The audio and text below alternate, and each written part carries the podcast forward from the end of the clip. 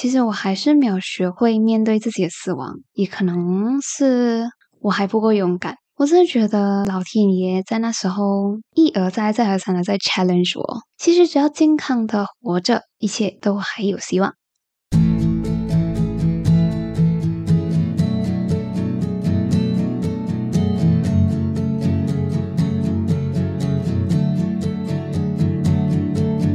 生活在难馆，收藏这一刻的小时光。Hello，你好，朋友，我是掌管人菜菜。才能听到这一集，真的是好不容易呀！其实最近呢，我都一直有想要更新啊，可是前段时间就住了好一阵子的医院，所以一直拖到现在才能回归。然后小小的 update 一下，猜猜最近的近况，就是我原本的 GMO 计划已经停了一个多月啊，然后现在处于一个叫做 maintenance break 的状态，然后也不知道什么时候才能继续我的 GMO。那具体是为什么会这样呢？哈，你就要在这一集听到啦。那同样的，在每一集生活胶囊的开头，我们会念一个奶茶留言。今天要念的奶茶留言呢，是来自 Alicia 蛋的，嘿，也就是我的表姐。那 Alicia 蛋呢，在五月二十五号的时候给胶囊馆买了五杯奶茶，然后也留言写道。加油，菜菜！虽然从小没有怎样和你联系，不过我还是很关心你近来的种种。那继续把每天过得开心充实，等着亲手把红包交给你的新年。嘿，那只要还没有结婚呢，我的红包就一直收到心安理得啦。哼，这样我就先感谢表姐你的红包啦。那其实不止红包我会收到心安理得啦，就连信我也会收到津津有味。那还记得我在很久之前做了一个胶囊馆听众自我疗愈的小角落，那欢迎大家来写你想写的，然后陆陆续续，这才也有收到几封来自朋友的信，然后也很开心。其实我们不认识彼此，你却愿意和我分享你的生活、你的心情。然后在这几封信当中呢，菜菜就收到了这么一封信。那这封信和其他信有点不一样，因为这封信是写给我的。那今天我们就一起来听听这封信吧。一封朋友的来信。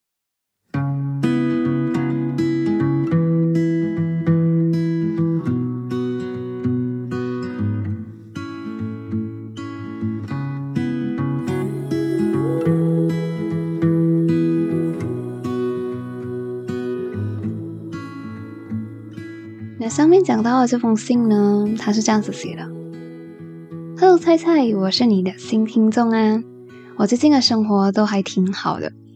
最近刚发现你的 podcast 平台，我第一个听到的 podcast 是你的来自癌症的一顿敲醒。老实说，听完你的 podcast 过后，我心里有好多感触。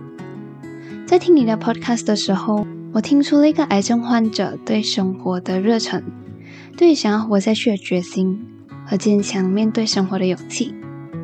所以，在我听完关于你患上癌症的三个 podcast 过后，我真的好想好想来慰问你，想问你最近过得还好吗？开心吗？还是痛苦吗？抗癌的过程还顺利吗？不顺利，真的好想来和你聊天呐！所以希望通过这个角落来传达，我真的好喜欢你的 podcast 啊！真的觉得你好有勇气和活力。如果换作是我，我可能需要很长的时间来面对这个事实，也可能没有勇气面对。更何况是要坚强起来，所以你真的很棒。虽然我可能无法为你做些什么，可是希望我的这篇文章能增加你活下去的勇气。因为真的很棒，所以你值得拥有这个机会。希望你可以痊愈，回到原本的生活轨道上。期待你康复的那天哦！要加油哦！还有要记得开心、坚强。我会继续追完你之前的 podcast 的。期待你更新的那一天。谢谢你告诉我能活着真的很棒，也让我觉得一定要去尝试那些未曾做过的事情。谢谢你，要相信你一定能康复的，要勇敢哦，你很棒。By the way，我是芒果冰沙啊。咦，你叫芒果冰沙是因为你喜欢喝芒果冰沙吗？啊，讲到芒果的话，诶，猜猜就是一个不吃芒果的人。芒果冰沙你好啊。其实很开心，胶囊馆能够被你找到，被你听到，甚至让你花时间写这么一封信。那虽然这封信听起来像是芒果冰沙，你跟我讲我是如何通过生活胶囊馆这个 podcast 给你感触，给你展现勇气和坚强，告诉你活着很棒。在这封信你也讲到，可能你没有什么能为我做的，不是的，朋友，你做到了。从你的这封信呢，其实我感觉收获的更多的是我，是你让我看到啊，你看到的我，就在你芒果冰沙眼里，我是一个有勇气的人，我是一个坚强的人，我是一个对生活有热忱的人，也是有活下去的决心啊。是芒果冰沙，你提醒啊，这些都是我，然后也在信里面一直给我打气。所以读了你的信过后，我真的感觉我自己又坚强了一点，又勇敢了一点。也坚信啊，人与人之间的爱意和温暖是可以相互疗愈的。那当然，勇敢、坚强、热忱和决心，这些都是部分的我。可是，在抗癌路上，嗯，也有部分的我是害怕的，是精疲力尽的，是脆弱的。尤其是最近这段日子，我真的过得很难。那其实，朋友，你能听到现在这一集，今天这一集。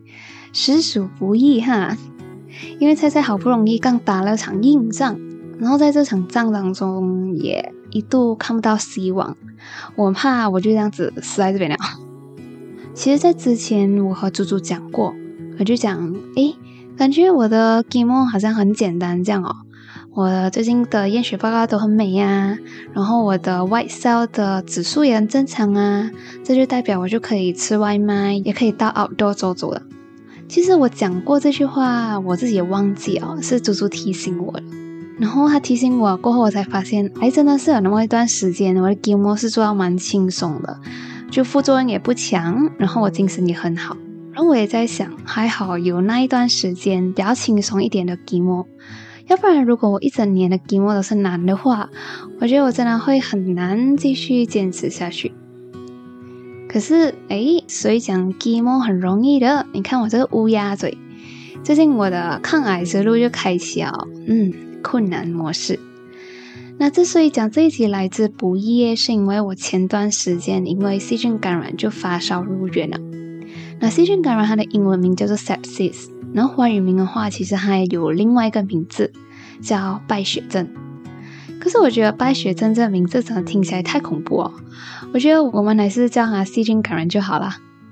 那为什么会细菌感染呢？如果要认真追溯这个罪魁祸首的话，还是 GMO 的锅。像之前讲过的，我们做 GMO 有一个很常见的副作用，也就是我们的 blood count 会跌，就好像 white cell 啊、red cell 啊这些都会低过正常的水平，也就表示我们在这时候就比普通人来讲的话，抵抗力还会更差。然后连小细菌我们都会打不过，反而会被小细菌打倒。然后就在最近的那一次 chemo 过后，我的白血球就跌到零点三六那么低。然后每次白血球跌到零点多的时候，我的医生就会跟我讲：哈，如果有发烧就马上回医院哈。每次我就听着听着，可是都没有发烧啊。诶，所以讲没有发烧的，这次就发烧了。那这一次真的发烧过后，我也进院了。然后验血报告就显示出，哎，你这个发烧是因为细菌感染的关系。那通常血液里面的细菌感染呢，我们打 antibiotic 过就会慢慢恢复。那我也以为这一次的发烧只是小事情，我很快就可以出院了。可是没有想到是我的烧一直反复退啊，又再来。就像我烧了过后，我就会吃 Panadol 退烧。可是通常好像隔天或者是几个小时过后，还又再重新烧回来。然后这时候我又要吃 Panadol 给它退烧，就这样子一直反复的发烧，吃 Panadol 退烧，然后再发烧，吃 Panadol 退烧，就这样子反反复复的。我在医院住了很多天，然后我还记得那时候是我住院的第十一天了。我住院的第十一天，我们还在找着反复发烧的原因。因为照理来讲，一个人因为细菌感染而发烧的话，进了第十一天的 antibiotic should be 是嗯不会再反复的发烧。可是没有想到，我已经进了十一天的 antibiotic，我还会反复的发烧。所以我的医生就给我做了心脏检查、腹部的检查、全身的 CT scan，然后也一直抽血验血。我真的觉得我的血要被抽干。然后我的 antibiotic 的药也是换了又换，加了又加。可是这些我们都做完了，我那时候还是反复的发烧，就连我的医生都很头痛。其实讲真的，我没有看过我的医生那么的毫无头绪，那么的沮丧。他每天到病房里面巡房的时候，他一看到我，他一进来他就低头嗨这样子叹气，然后看他那么毫无头绪，我真的觉得死哦，是不是没有希望啊？因为在我看来，我这医生还是很厉害的，好像什么事情在眼里都是小事情，好像我们有什么状况，只需要他开几个药，然后我们就会没有事情了这样子。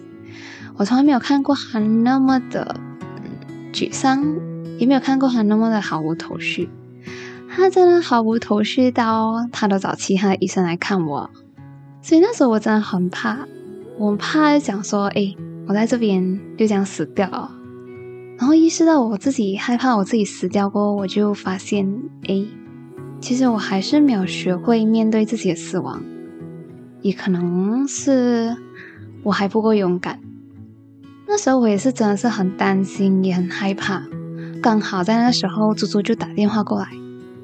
然后一看到电话里面的他，跟他随便讲了几句话过，我就跟他讲：“姐，我真的怕我自己会死掉。”然后我一讲完，我就整个人真是控制不住我大哭。然后我就一边哭一边重复的讲：“我怕我自己要死掉了，我怕我自己会死掉。”这样子。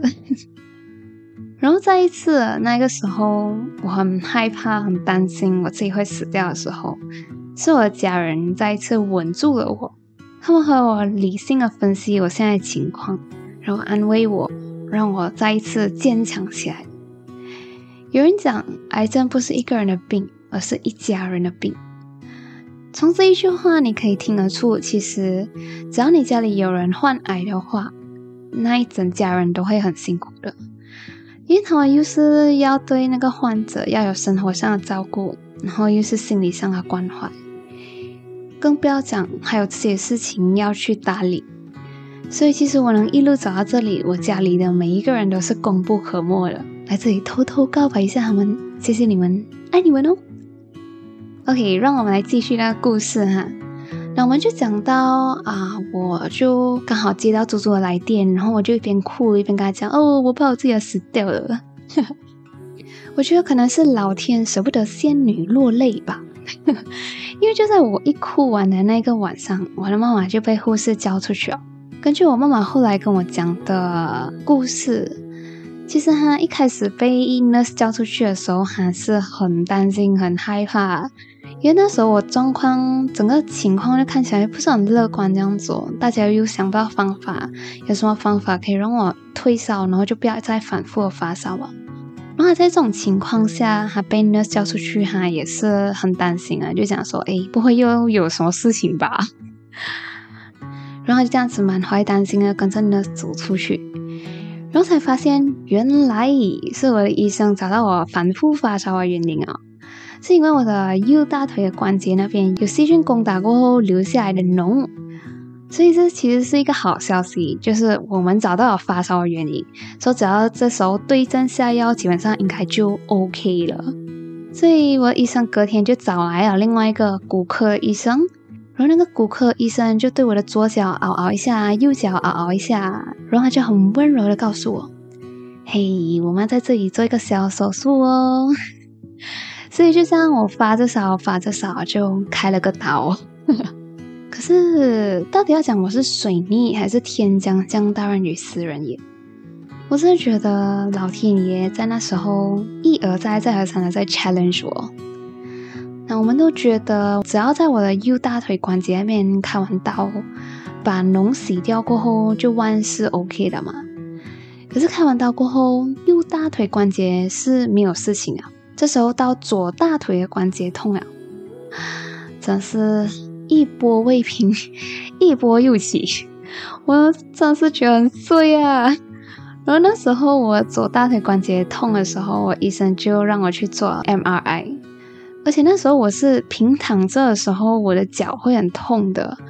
可是没有办法，你要做 MRI，你就必须要平躺，所以那时候我就忍痛 做了三个小时的 MRI，然后从 MRI 的那个 scan 那边，他们就发现。原来是细菌入侵我的骨头啊，所以我才会左关节痛、右关节痛的。其实到现在在录在这一节 podcast 的时候，我依然还在痛着。不过很幸运的是，这一次我们就不用再开刀。可是其实细菌感染，然后还去攻击我们人的骨头，是一件不常见的事情啊。然后它之所以会入侵到骨头区，嗯，罪魁祸首还是因为 GMO，因为我 GMO 里面有一个药叫做 steroid，如果有吃这个药的话，整件事情就解释得通了。然后很巧的是，我在我细菌感染的早期，我还吃了好一段时间。嗯，嘿啊！所以开头讲了，我目前暂停化疗，正是因为这一连串的事情，直接让我身体一整个大受打击，变得很虚弱。然后现在需要慢慢恢复起来，一直到我身体更强壮了，才能继续给我。这一波三折，也直接让我在医院里面躺了三个星期。其实本来医生还要留我更久了，可是我听到他讲还要留我，我就真的是 no thanks，no thanks。朋友，你知道三个星期是几场吗？三个星期大概就是你可以看到你的病房外面的树，从本来很茂密的，然后再变不大，然后再到它长出嫩叶，这整个过程大概就是三个星期。然后三个星期也可以是，嗯，在你刚入住那个我的时候是很多人的，然后住着住着，诶，只剩下三四个病人，然后再住着住着，诶，满人哦，嗯，这整个过程大概就是三个星期。然后三个星期还可以是，你的 nurse 值班了，然后再放长假，然后再回来上班的时候，诶，你还在哦。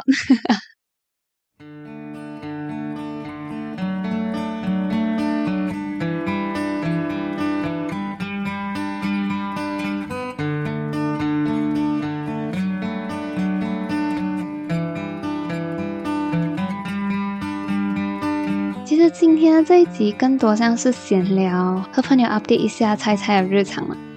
还有 消失那么久，菜菜真是很抱歉。但是后面我也不能保证会有多长的来更新啦。那虽然菜菜因为身体的关系就没有那么长能更新啊，可是像是匿名反馈啊，和家人馆听众专属的治愈小角落，菜菜还是有去逛逛的。所以，如果你也想要和我分享你的生活、你的心情、你的故事的话，我也期待收到你的来信哦。那在治愈小角落写完了你的故事过后，你也会看到其他朋友写的他们的生活和他们的心情。那希望在那个角落，我们可以互相温暖，互相给予爱和力量。那即使生活一地鸡毛，在写完了自己的故事、写完了自己的心情过后，我们也能继续面对生活。就像芒果冰沙在信里面讲的，祝我早日痊愈，回归正常的生活，不用再吃很多很多的药，也不用再一直去医院，也可以去做很多还没有尝试过的事情，也可以去看还有很多没有看过的风景。最后的最后，也祝在听这个 podcast 的你身体健健康康的。其实只要健康的活着，一切都还有希望。谢谢你又听完一集的生活胶囊啦！如果你喜欢今天的内容，欢迎通过 Insta 的 Story 或者是 DM 生活胶囊馆的 Instagram Moment Capsule Gallery 让我知道你的听后感。如果你不想要动用 Insta，也可以在 Apple Podcast 上给生活胶囊馆打星，并写下你的听后感，让更多可能喜欢生活胶囊馆的人发现它。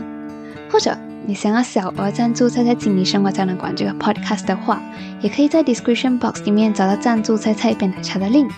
过后呢，你也会在内容里面听到自己给胶囊馆写的奶茶留言哦。生活胶囊馆收藏这一刻的小时光，这一集是我们朋友芒果冰沙的来信，我们下集再见喽，拜。